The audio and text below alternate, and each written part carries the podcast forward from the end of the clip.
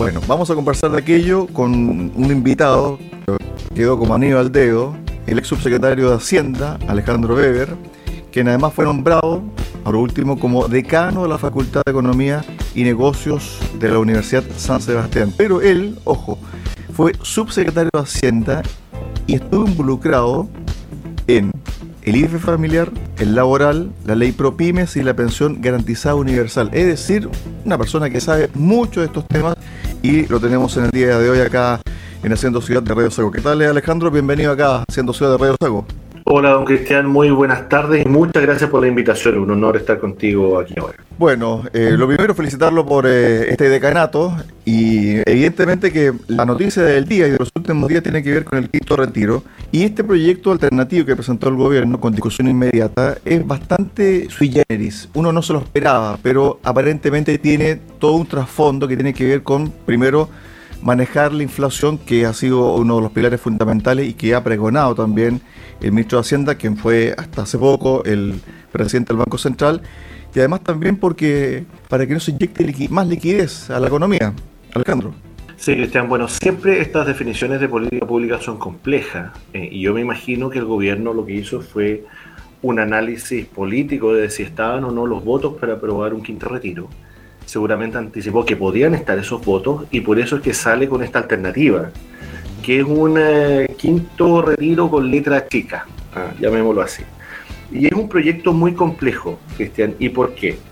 Mira, primero porque pese a todos los esfuerzos que se hicieron por evitar un cuarto retiro, y precisamente los, los argumentos que entregaba en ese entonces el presidente del Central, lo que entregábamos nosotros desde el gobierno, el exministro Serra, en fin, era que un cuarto retiro iba a incrementar la inflación, el costo de vida para las personas, y que por lo tanto esa cuenta eh, no le iban a pagar los políticos, sino que la clase media.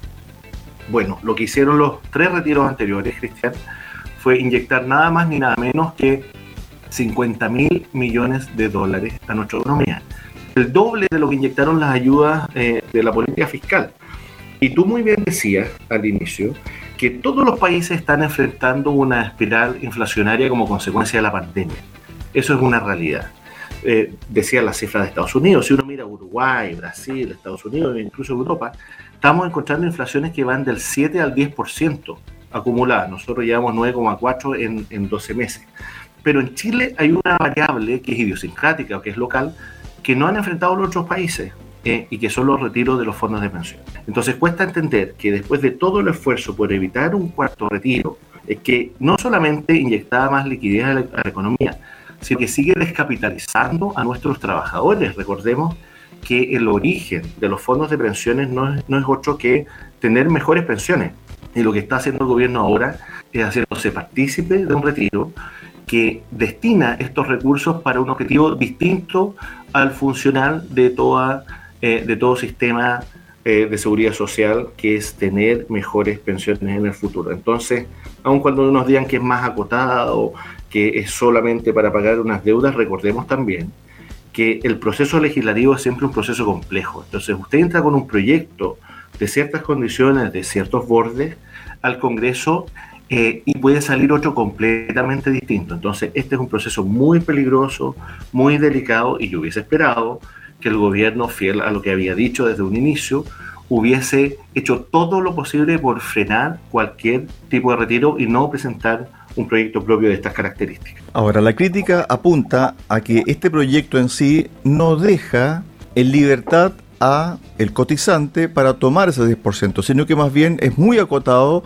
y es para cuatro o cinco situaciones que tienen que ver, por ejemplo, con el pago de una deuda, llámese pensión alimenticia, también para pagar, por ejemplo, alguna deuda de mora en, bancos y entidades financieras. Lo que busca, en definitiva, este proyecto es no entregar más dinero fresco a la economía, sino que más bien que vaya directamente, ¿cierto?, al pago de instituciones. Eso en la práctica ¿En qué consiste? Para que la gente entienda un poco del por qué es necesario que la plata, por ejemplo, un, billete o, o, 100 billetes de 10 mil pesos, vaya físicamente al mercado y mejor vaya esos 100 billetes, ¿cierto?, directamente a estas entidades. ¿Por qué es mejor o peor? Sí, Cristian, si me permites primero algunos elementos previos que yo creo que son importantes para la discusión. lo primero es que el problema que nosotros estamos enfrentando hoy día como consecuencia de la pandemia, pero también de los retiros anteriores, es que la vida es más cara. Y eso lo puede ver la gente cuando va al supermercado, cuando va a la feria, en que el pan está llegando a 1.700 pesos el kilo, o cuando vamos a echar benzina, y eh, la benzina en Santiago, al menos los 93 octanos, está por sobre los 1.100 pesos, y seguramente acá en eh, Puerto Montt está aún más caro que eso. El costo de vida para las personas se ha incrementado casi en un 10% en 12 meses. Es decir, yo con los mismos recursos que tenía, porque mi sueldo seguramente no ha variado, ¿no? Con los mismos recursos que tenía hace 12 meses, hoy día puedo hacer menos. Es más difícil llegar a ver. Ese es el problema concreto que están experimentando las familias hoy día, ¿sí? Y como ese es el problema, la pregunta es, bueno, ¿cuál es la solución de política pública que quiero eh, utilizar para enfrentar ese problema?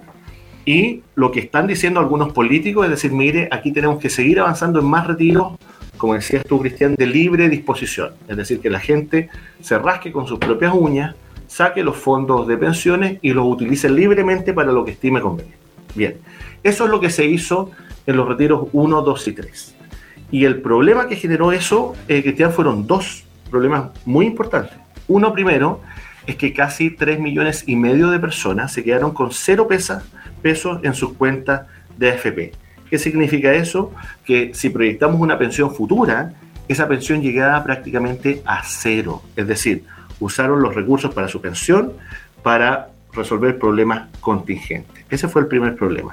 Y el segundo problema es que como se inyectaron muchos recursos a la economía, nuestra economía comenzó a sobrecalentarse y empezaron a subir los precios. Es decir, la vida empezó a ser más cara por el exceso de liquidez, por el incremento del consumo y ese incremento del consumo llevó a la oferta a subir sus precios. Ese es el primer problema. Por lo tanto, lo que yo quisiera despejar, Cristian, desde esa perspectiva es que cualquier retiro de los fondos de pensiones, sea chico, sea grande, sea mediano, en todos sus colores y sabores, es malo para la economía, porque los, los fondos de pensiones están hechos para mejorar las pensiones por lo tanto, el gobierno lo que debió haber hecho es, bueno, ¿cómo nosotros controlamos el efecto inflacionario?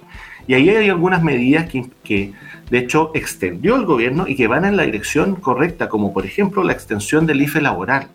¿Y por qué la extensión del IFE laboral es positivo? Porque es un incentivo a la creación de empleos formales, con contrato. Y es muy simple, es decir, si usted encuentra un empleo formal, con contrato, con pago de cotizaciones, yo como Estado le pago directamente al trabajador 250 mil pesos por sobre su remuneración. Es decir, ganan todos, gana el trabajador, gana el empleador, gana la sociedad en su conjunto. Pero avanzar en nuevos retiros no es más que pan para hoy día y hambre para mañana. Alejandro, pero la pregunta que te hice fue la siguiente. ¿Por qué este proyecto alternativo del gobierno no deja libre disposición de la gente ese 10%, sino que más bien ese dinero la persona nunca lo va a ver. Nunca lo va a utilizar, por ejemplo, para comprar pan en la esquina o en el supermercado o comprarse algo en una tienda del retail, sino que lícitamente este proyecto lo que uno entiende es que dice, ¿sabe qué? Tengo una deuda de un millón de pesos en el banco y estoy en mora. Si yo quedo al día, me van a habilitar un crédito. ¿Por qué es mejor eso y no que se le pase la plata finalmente con tanto y sonante a la gente? Sí, lo que pasa, Cristian, es que mi, mi, posición es que no es mejor ni lo uno ni lo otro. Es decir, no, no, pero en el fondo la pregunta es, desde el punto de vista económico, ¿qué se saca con esto? ¿A dónde va? Lo que ocurre, sí, lo que ocurre es que lo que está haciendo el gobierno es decir, mire, vamos a usar estos recursos para fines específicos, ¿cierto? Y no le damos la libertad a la persona, sino que nosotros vamos a definir desde la política pública cuáles son los usos posibles, ¿no? Y eso tiene varias complejidades. Uno es la admisión de cuentas y el control, es decir, cómo nosotros nos aseguramos de que esos recursos se utilicen para esos fines y no para otros. La única forma de asegurarnos en la práctica es que esa plata nunca pase por las personas, es decir, vaya directamente a las instituciones. ¿Qué significa eso? Que si usted tiene una deuda con el banco, o con una eh, casa comercial, una tarjeta de crédito, esa plata vaya directamente a la institución. ¿Qué significa en la práctica? Que yo estoy entregando esos recursos no al bolsillo de las personas, sino que a estas grandes instituciones, es decir, a las sanitarias, por ejemplo, o a los bancos. ¿Qué es lo que ocurre después en el ciclo económico, Cristian? Esto es importante. No es que esa plata se guarde y que no se ponga de nuevo en la economía. No, también se pone a circular, pero la ponen a circular no las personas a través del consumo, sino que a empresas. Por lo tanto, estos recursos igual se inyectan a la economía. Entonces, cuando uno dice o, o escuchamos al gobierno que dice esto no va a generar inflación, la verdad es que eso está por verse. Lo más probable es que todos estos recursos también se vuelvan a inyectar a la economía, pero por otras vías, no a través del consumo, y que por lo tanto también signifiquen un incremento en la inflación. Pero si una alternativa es mejor o la otra, la verdad es que ninguna de las alternativas a mí me parece razonable. Y si uno quisiera inyectar recursos a las familias o a las personas en forma directa, no hay que usar los fondos de pensiones para eso. Hay otras herramientas. En su momento fue el IFE Universal. Recordarás, Cristian, que avanzó eh, a prácticamente 500 mil pesos por familia y que iban directo a la familia. La familia elegía en qué los podía gastar. Hoy día la situación de pandemia es distinta. Tenemos un proceso de vacunación que ha avanzado de manera sistemática, tenemos otras medidas eh, sanitarias y que estamos viendo una proyección futura que es muy auspiciosa. Por lo tanto, obviamente que no se justifica un IFE universal como sí se hizo en su momento, pero hay otras medidas que sí son necesarias y que son importantes como el IFE laboral, que permite crear empleo y que va directamente al trabajador, o sea, va a la familia, va a las personas, con hasta 250 mil pesos. Esas son las políticas correctas, pero no seguir descapitalizando a los trabajadores, ya sea con plata que vaya a las empresas, que son aquellas que con las que contrajo la deuda el trabajador o bien al bolsillo directo de las personas. Estamos hablando con eh, Alejandro Weber, decano de la Facultad de Economía y de Negocios de la Universidad San Sebastián y también ex subsecretario de Hacienda. ¿Existe margen dentro de las arcas fiscales para un pequeño IFE o ya Chile se gastó todo el dinero? Es una muy interesante pregunta, eh, Cristian. Fíjate que cuando nosotros empezamos eh, la pandemia, tuvimos que hacer uso del chanchito ¿ah? de nuestros ahorros. Nosotros teníamos cerca de 20 mil millones de dólares ahorrados para en fondos soberanos y en, y en otros fondos para poder hacer frente a situaciones difíciles. Eh, y se usaron esos recursos, pero esos recursos se recuperaron. Hoy día se recuperaron los 20 mil millones de dólares que se tuvieron que usar como ahorro y tenemos un presupuesto de la nación que está normalizado. ¿Qué significa eso en simple? Es que tuvimos que gastar mucho en pandemia, cerca de 100 mil millones de dólares, y pudimos volver a niveles de gastos razonables o siguiendo la tendencia histórica en torno a los 80 mil millones de dólares para este año. Por lo tanto, recursos hay, tenemos capacidad de deuda, endeudamiento también, y tenemos ahorro. Lo importante es que esos recursos se utilicen con responsabilidad y, y, algo que es muy importante es que se cumpla el marco fiscal. ¿Qué es el marco fiscal? Es decir, mire, el Congreso aprobó un presupuesto de 80 mil millones de dólares, 82 mil millones de dólares, tenemos que gastar en, ese marco, no podemos salirnos. ¿Por qué, Cristian? Porque si nos salimos y decimos, mire, vamos a extender el IFE o vamos a crear un nuevo IFE o en fin, que va a significar muchos millones de dólares, bueno, volvemos a correr el riesgo de inyectar demasiados recursos a la economía, generar demasiado consumo y que ese consumo vuelva a subir la inflación. La inflación es un tema muy complejo Cristian, porque afecta directamente a los más vulnerables. Las personas que tienen menos recursos y la clase media consumen prácticamente todos sus ingresos, a diferencia de los sectores más de más recursos que tienen capacidad de ahorrar o de invertir. Los sectores más vulnerables tienen que consumir. Por eso es que a veces hay que apretarse el cinturón. Y eso está haciendo, y eso estamos haciendo a partir de las definiciones del Banco Central, cuando dice, mire, vamos a subir la tasa, ¿qué significa eso? Que endeudarse es más caro, entonces eso debería llevar a un cambio de conducta de las personas para evitar contraer, por ejemplo, créditos de consumo. Es decir, ok, voy a esperar un momento y voy a adquirir un crédito de consumo cuando la tasa esté más baja. Pero fíjese, Cristian, que quienes tienen la posibilidad de ahorrar, una tasa alta les es favorable. Por lo tanto, si usted tiene un espacio de dejar 50 mil pesos, 100 mil pesos, 150 mil pesos o lo que sea en alguna modalidad de ahorro, hoy día las tasas elevadas juegan a su favor. Así que la recomendación siempre es que lo puede hacer.